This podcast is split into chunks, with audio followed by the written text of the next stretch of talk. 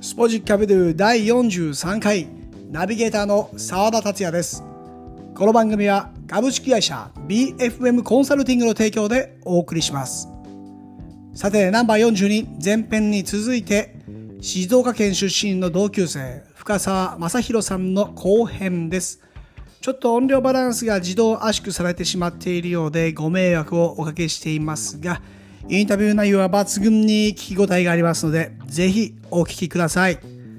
元 J リーガーによるワールドフットボールトリップアルゼンチンスペインカナダタイシンガポールそしてカンバックタイと来て前回は終わっています残り3カ国そして現在の深澤さんは引き続きリアルなフットボールライフをお楽しみくださいそのシンガポールでは2シーズンはい、過ごされてはい、またこれでタイに戻ったというはい経歴なんですけど、えーそれタイに戻ってまたお話が来たんですかユニバーシティの方かえーっと、これ長くなっちゃいますか、らあいいですいいですあもう前なんない編な前編後編にしますんで、長くならないです、大丈夫です。あ、あの、シンガポールで2シーズンやって、はで、インドネシアから話が来たんですね。いはで、インドネシアで、まあ、クラブに、じゃあ、じゃあ今度シン、インドネシア行きますって言って、いはいはいえーっと、言ったんですけど、はいはいちょっとインドネシア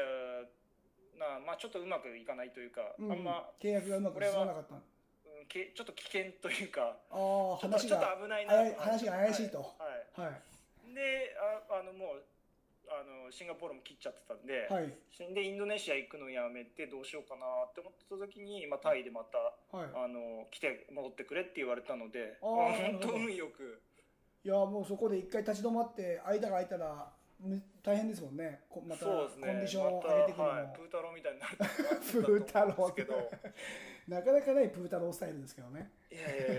だから本当運よくまた呼んでもらってそこでまた1シーズン過ごしてそうですねでその時には名前も変わっていてあチーム名変わったんですすねそうですねバンコクユナイテッドっていう名前になって、はいはい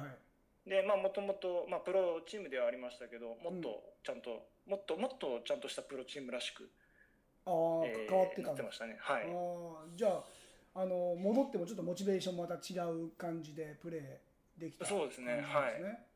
そのじゃあタイに戻ってから今度はインドネシアじゃなくて香港に香港ワンワンクッョションンはい入ってますけども はい香港はまたどこどこから話が来たんですかえーっと香港はえー友達というか知り合いのはい日本人選手にちょっとつないでもらって、あそこでそう話してはい売り込みに行きました自分でえ香港のもう先は日いちょうど香港とつないだんですけど、はいそんなにサッカーが盛んじゃないという現地のその日本人の情報だったんですがはい日本人選手っていうのをじゃあ何人か行った感じなんですか向こうに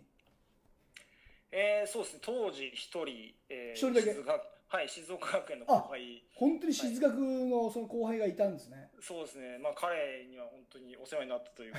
か、あのへえまあはいえその彼は今どうどうなさってるんですかえー、と今は多分もうプレイしてないとあプ思うんレでイしすてけなど、いはい、あーはいそこからそうですねつながってじゃあ香港に行ってはい、香港どうでしたどんな国でした香港、いや生活は最高ですね。最あ高のやっぱ最高なんですね、香港ははいあの特にその自分本え香港ってあの大陸側と、えっとはい南の島と香港の方とあるんですけはいはいはいど、自分はその、えー島の方はい に住んでたので、すごはいい、えーあー景色はいいですし、おしゃれですし、んあのレストランとかバーとか、まあ、自分はお酒飲めないんですけど、うんカフェとか、あのいい、もう本当、もうす住むならさいここだなみたいな、ああもはうい、なんかちょうど本当に今コロナの影響とデモの影響で香港ねだいぶ変わったらしいんですけど、えーそれまではもう最高だったって、言ってましたねそうですねまあ、本当にあのはいいや、ずっと住みたいなって思うぐらい、それぐらいいいとこなんですね、はいえーじゃあもうサッカーもまた生活も結構充実した感じでというかあーでで、あれなんですよ、せその時は私生活はすごい良かったんですけど、はいまあ、サッカーは全然うまくいかなくて、あサッカーどんだからどんな感じだったんですかもう、あのーつもう着いた時点であと5ヶ月ぐらいしかなくて、はいシーズン途中入ったんで、ああ、なるほど。はいははい、で頑張んなきゃなと思ってたんですけど、うん膝怪我しちゃってい。いで、まあ、しあの出番もなくて、はい。でまあ、出番あっても自分のパフォーマンスも良くなくて、はい。でまあ、普通に首切られちゃった感じですね。あもうそこで終わりというはい感じになって、はい、そこからやっと出てくるインドネシアですねそうですね、はい、インドネシアは前回と同じ人からつながって話が来たんですかいやあのそのちょっとエージェントさんはあんまりあいや信用できなかったんで信用できなかったんで違うでエージェントではそうですね えっとえーそうその当時、えー香港でチームメイトだった、えっと南アフリカ人の人がいたんですけどいはいはいはいえっとそいつに、うんそいつとまあちょっと連絡取ってる時に、はいおなんかあの今香港で日本人探してあ香港じゃないあのインドネインシドアネシアで日本はい人探してるから、ちょっとはおい前行ってこいよみたいな話になって、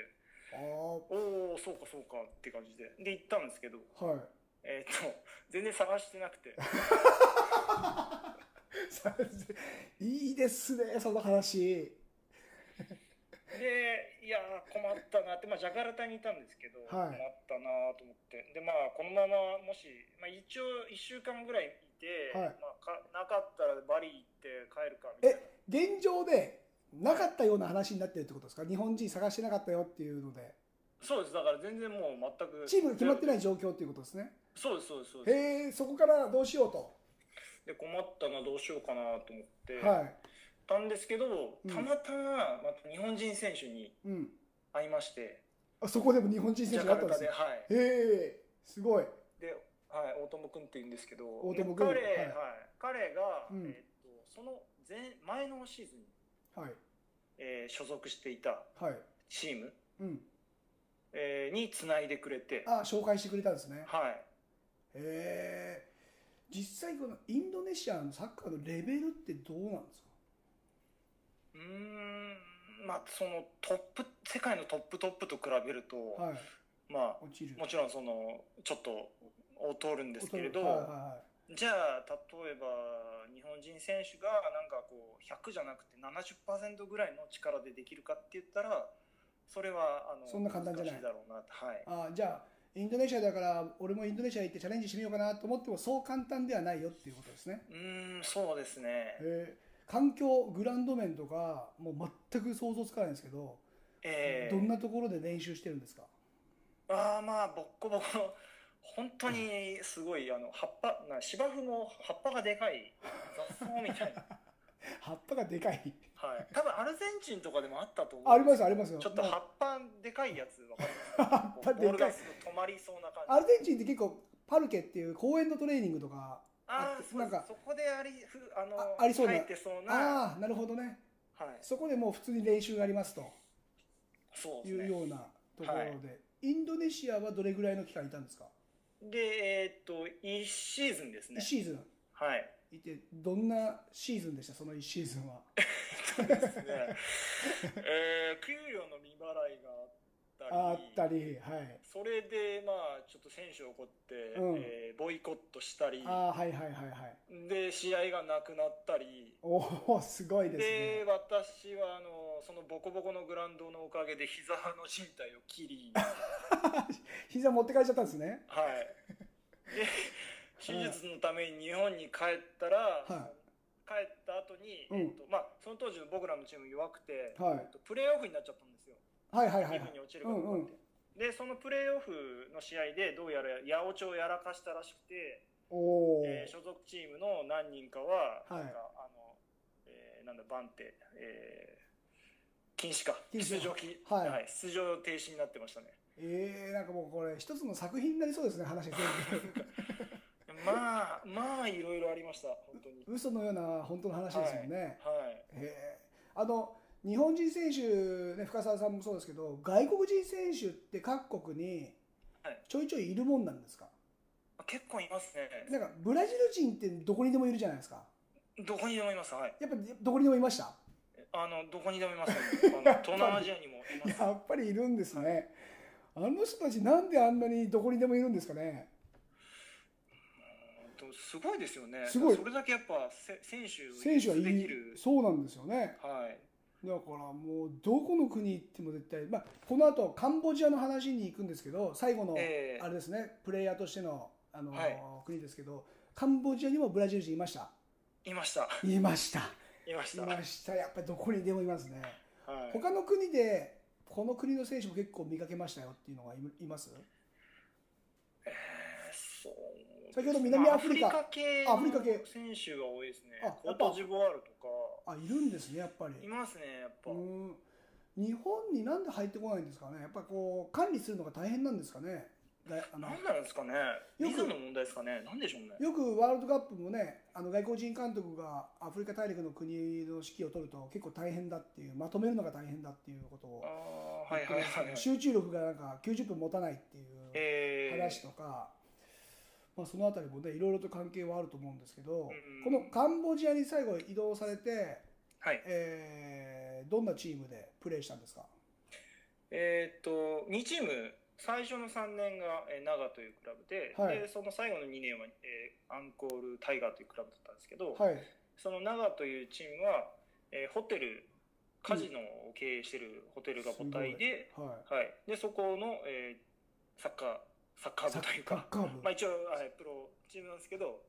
なんそこが母か体のクなラんブかいろいろありそうですね、 はいいえなんか日本のそのね映画映画の世界になっちゃうんですけどねなんかすごいカジノが母体のチームってなんかすごいですね、そうだからやたらお金はありますよねありましたはい、じゃあ生活とかそういうのも結構あれですかあでもそこんなそこに回ってこないそこにはサッカーには回ってこなかったですねええあのー過去に僕深澤さんの噂であのーバイクに乗ってあーはいはいはいはい練習場に行ってる話はいを聞いたんですそれは本当ですか、ええそれは本当ですあの本当こがあのホンダのあこれスポンサーとかついてます大あ丈夫大丈夫大丈夫です大丈夫ですはいあのホンダのトゥデイっていうようなちっちゃいち えっちゃいね中中古のやつを買ってそれそれはでカンボジアの時だけそうですはいカンボジアの時だけですねえーまあ、バイクタイとかもそうですけどええバイクで移動するのがやっぱり多いんですよねそうですね渋滞もありますしはバいイクのバイクは本当ないと逆にちょっと辛いんじゃないか今は今はどういう乗り物乗ってるんですかあまあ現在今はふ普通に車あ車か車はいなんだ、そこ今もバイクじゃなかったんださすがにいやさすがにちょっとあのバイクだと逆に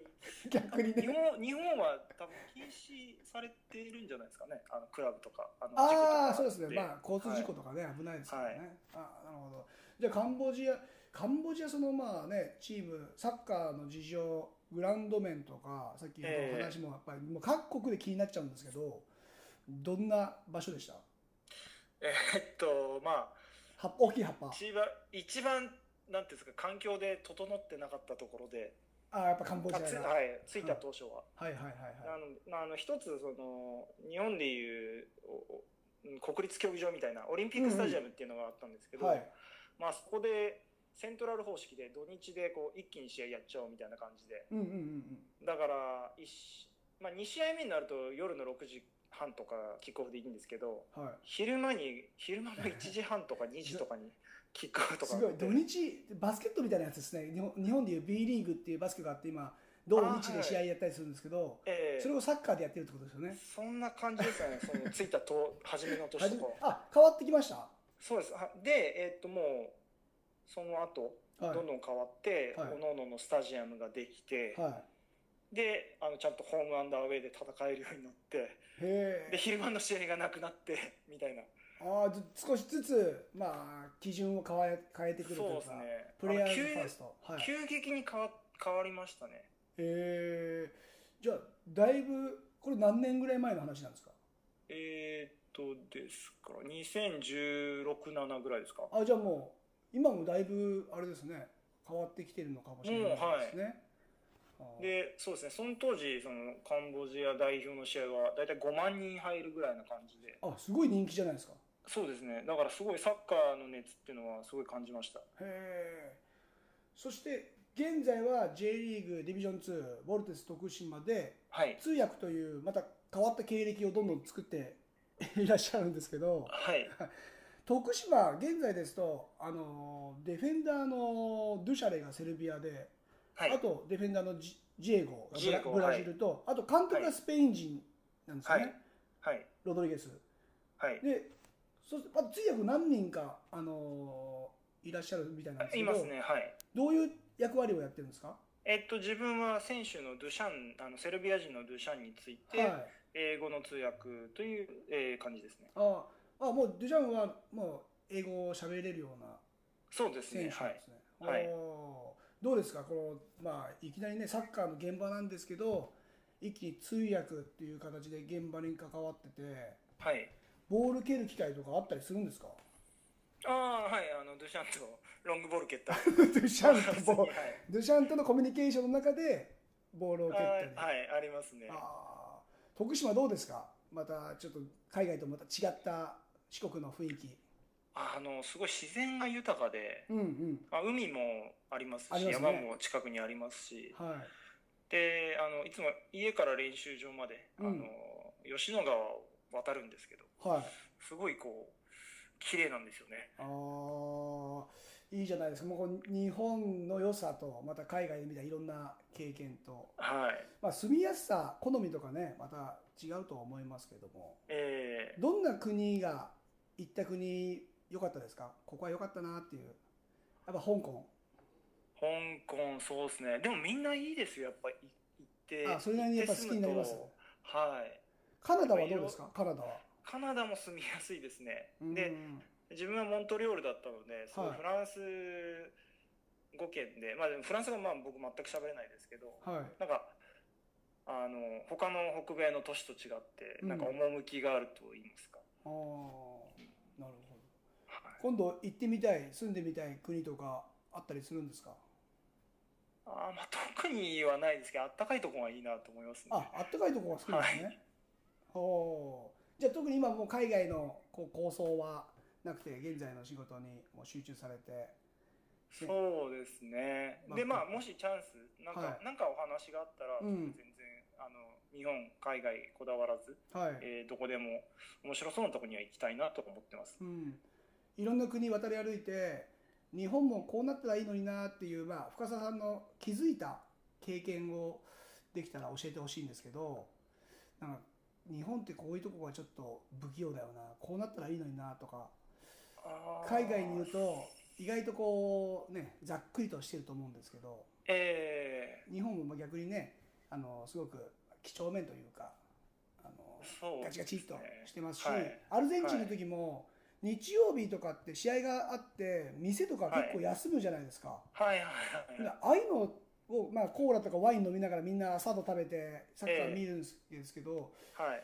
そういうのも各国でなんかありましたこの国は変わった生活様式だったなみたいな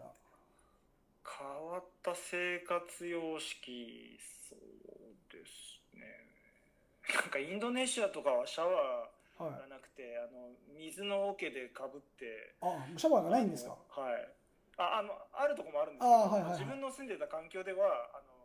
の、なんだ、大きい水、うんうん水桶に水を溜めて、はいで、洗面器みたいので、こう、頭から水をかぶるみたいな。あーはいはいはいはいそういうのとかですかね、まあ、まあ、あともちろんまあムスリムの方々なんでうん豚肉は食べないとあか、あはいはいはいじゃ変あもわったことですかね。う日本の、まあ、住みやすさに慣れちゃうともう、まあ、ウォシュレットとかね結構評価も世界で高いみたいですけど、えそのシャワーそうもですねそうですしえはいやっ。ぱりこう恵まれてますか日本は。いやーもう日本すやっぱ最高ですよ、やっぱ。最高ですか住むはい。住むことに関してはすごいレベル高いと思います。コンビニとかもあれですかやっぱ日本はものすごいクオリティというかクオリティ、お菓子とかククオリティ高いですよね。あお菓子ねはい。日本のお菓子はレベル高いなと思いますあ。お菓子好きなんですか昔、そうですね。食べますね。 意外意外な一面が最後にちょっと聞けて、あれですけどまたちょっと今あの通訳という形でチームバックアップしていく状況だと思うんですけども、はい。あの徳島の結果も気にしながらはい。深澤さんの活躍も楽しみにしてますので、はいありがとうございます。またちょっといろいろ思い出したらまた出てください。あ、はい。だいぶ、だいぶ忘れてる話もいっぱいあったと思うんで、あーそそういえばっていうね、はい、そうですね。はい。とりあえず一回あの静学の後輩の試合を見ていただいて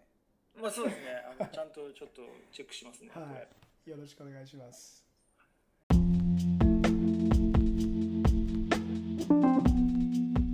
いかがでしたでしょうかアルゼンチンのリーベルプレートに始まり、スペインのテネリフェ、カナダ、タイ、シンガポール、香港、インドネシア、カンボジア。J リーグでの時間と世界を渡り歩いた時間。様々な環境で様々な経験をされて、現在はボーティス徳島で通訳を務めています。これまで出演してくれた皆さんとの共通点は常に目的があってつながっていき舞台が存在しました偶然なのか必然なのかそれは歩んだ人にしか分かりません子供も大人も何のための今で何のために頑張っているのか一度立ち止まり見つめ直すとより良いライフスタイルになっていくかもしれませんここまでのお相手は澤田達也でした。Muchas gracias. Chao. Adios.